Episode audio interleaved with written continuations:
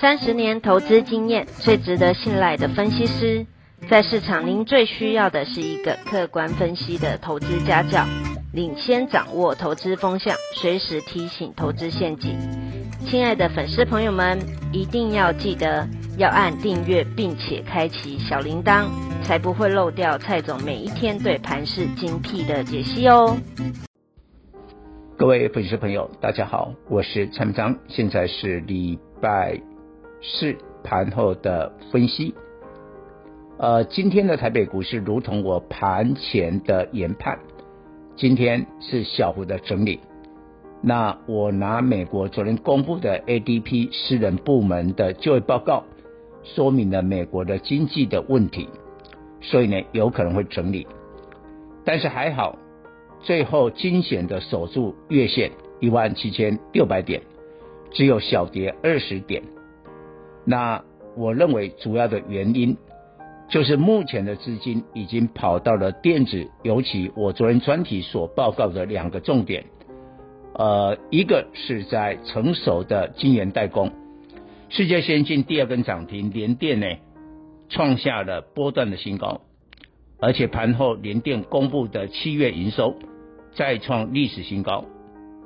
另外一个部分呢，是在封测的族群，今天低价的封测族群表现亮丽，林森呢出现了涨停。但是跌在什么部分？跌在上半年很凶悍的航运跟钢铁。其实我对航运钢铁后市还是看好，但是第一个涨太多需要整理，第二个。因为资金移往电子，所以呢，只要八月十五号全数公告的半年报，航运钢铁好的话，大盘又稳的话，大盘又能再攻一万八千点的话，我觉得航运钢铁现在是会整理，但是到了那个时间点，它也会转强，所以我们希望大家能在投资组合做一个平衡的布局。我以我会员为例，我的会员呢，在上半年几乎八九十趴以上都是传产，当然我们最后是大获全胜。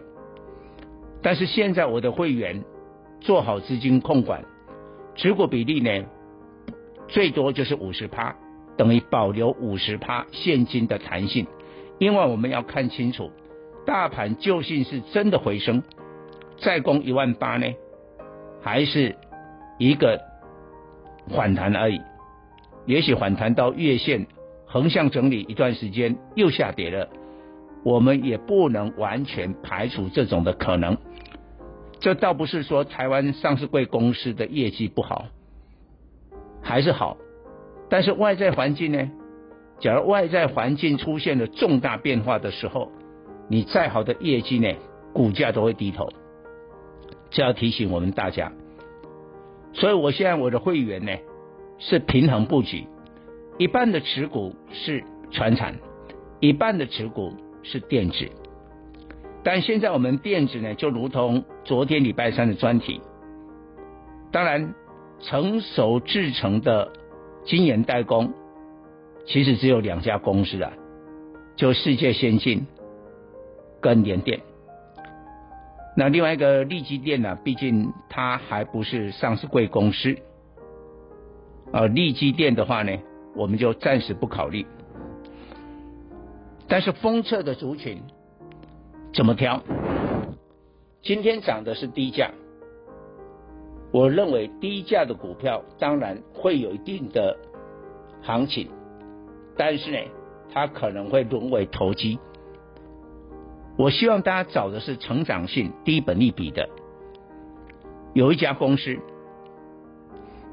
它打入了苹果供应链。为什么？我们知道现在库克加大了红色供应链，所以呢，京东方最快第四季会打入 iPhone 十三 OLED 面板萤幕。这当中的驱动 IC 是谁做的？是联咏，是联咏做的。但是呢，谁来做封测呢？这家公司今年上半年 EPS 三点九五元，而全年度估了八元，以今天的价位八十元左右，本利比只有十倍，所以你去盘面看看，因为下半年最重要的就是苹果的 iPhone 十三，所以瓶盖股，然后加上你现在最当红的风车这个类股，本一比又够低，十倍。我觉得这样的股票会成为盘面的一个焦点。以上报告。本公司与所推荐分析之个别有价证券无不当之财务利益关系。本节目资料仅供参考，投资人应独立判断、审慎评估并自负投资风险。